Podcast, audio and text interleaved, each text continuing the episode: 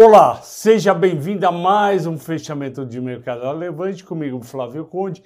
Hoje é quinta-feira, dia 28 de abril, e o programa de hoje é dedicado a Edilene, que foi a primeira a escrever no vídeo. Bovespa começou o dia positivo, fraquejou entre 11 horas e 13 horas, depois à tarde começou a subir, porque a bolsa americana, principalmente o Nasdaq, começou a empinar. O Nasdaq fechou com 3% de alta, o Dow Jones com 1,85. E por que, que o Nasdaq subiu? Porque a Meta, que é o novo nome da empresa do Facebook, apresentou resultados não tão ruins quanto esperado. A receita veio abaixo do esperado, lucro abaixo do esperado, porém, ela fez, já falou para os analistas que ela está vendo um crescimento de usuários no Facebook. Isso é muito bom, não acontecia há vários, há vários trimestres e as ações subiram hoje incríveis 17%. E também agora à noite saiu o resultado da Amazon. E é isso que me preocupa, porque a Amazon veio com prejuízo de 3,8 bilhões, era esperado um lucro, e ainda falou que para o próximo trimestre o resultado vai ficar entre prejuízo de um bi até lucro de 3 bi, ou seja, uma boca de jacaré muito grande. Eu estou preocupado porque se o Nasdaq tivesse subido só 1%, tudo bem, mas ele subiu 3%, que é bastante para o mercado americano, e vê o resultado ruim de Amazon, que é uma empresa importante. De toda forma, o que interessa realmente para a gente é aqui o Brasil. Hoje, o índice fechou com 0,52 de alta a 109.918 pontos. Oscilou o dia entre 108.905 e 110.701 e fechou com um volume financeiro de 31 bilhões e meio, que é um volume muito bom. E o que ajudou o mercado a ficar positivo, além dos Estados Unidos, a Vale subiu 2,47, Petrobras subiu 0,67 e o dólar recuou. Ele tinha batido ontem 5,02, fechou 4,99, hoje abriu já 4,97, fechou 4,94 com investidores realizando o lucro, lembrando que há uma semana atrás o dólar chegou a 4,62. Vamos aos destaques das ações. Embraer subiu 6,53%, apesar dela ter tido um prejuízo no trimestre. Isso aconteceu porque a empresa deu um guidance eh, que animou os investidores. A Cielo subiu 4,94, investidores estão esperando um bom resultado para o primeiro trimestre. Eu acho um case difícil, mas como a empresa está numa cotação muito baixa, já que é bastante a faixa subir.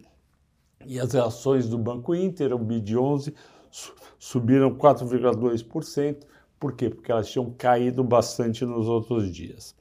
Pois bem, a quinta maior alta foi os Minas, 4%. O pessoal tinha batido também, veio a subida do minério de ferro, veio a subida da Vale, subiu também. Quem caiu?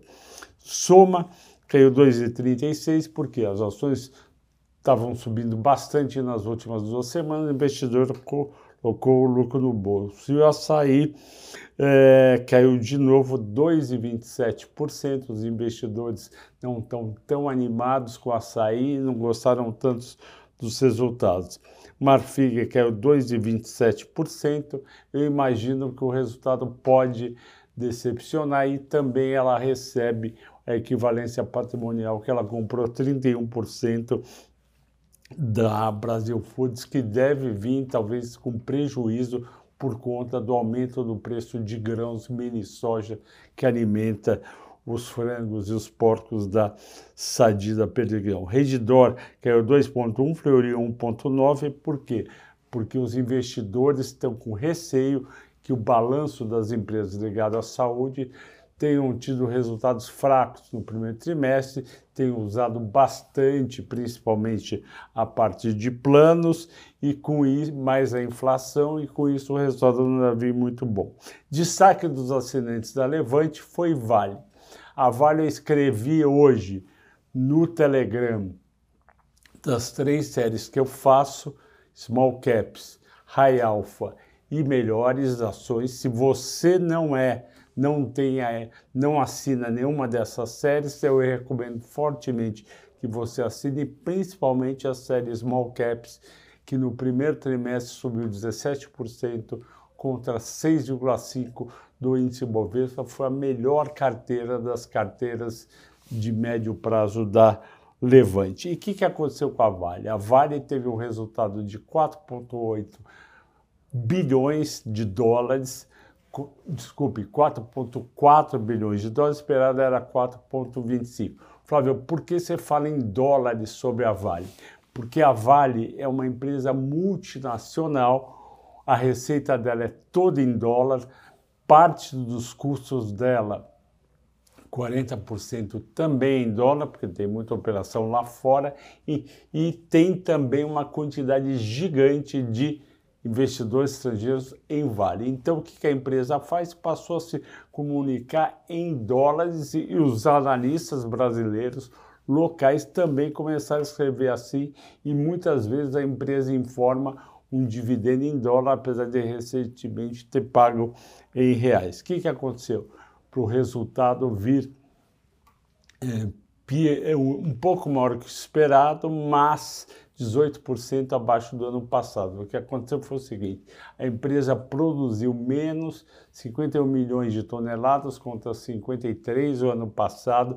Ela teve um preço de realização menor, em torno de 141 dólares, o ano passado 162 dólares resultado financeiro também foi pior, teve essa queda de 18%. Então, Flávio, por que, que as ações subiram?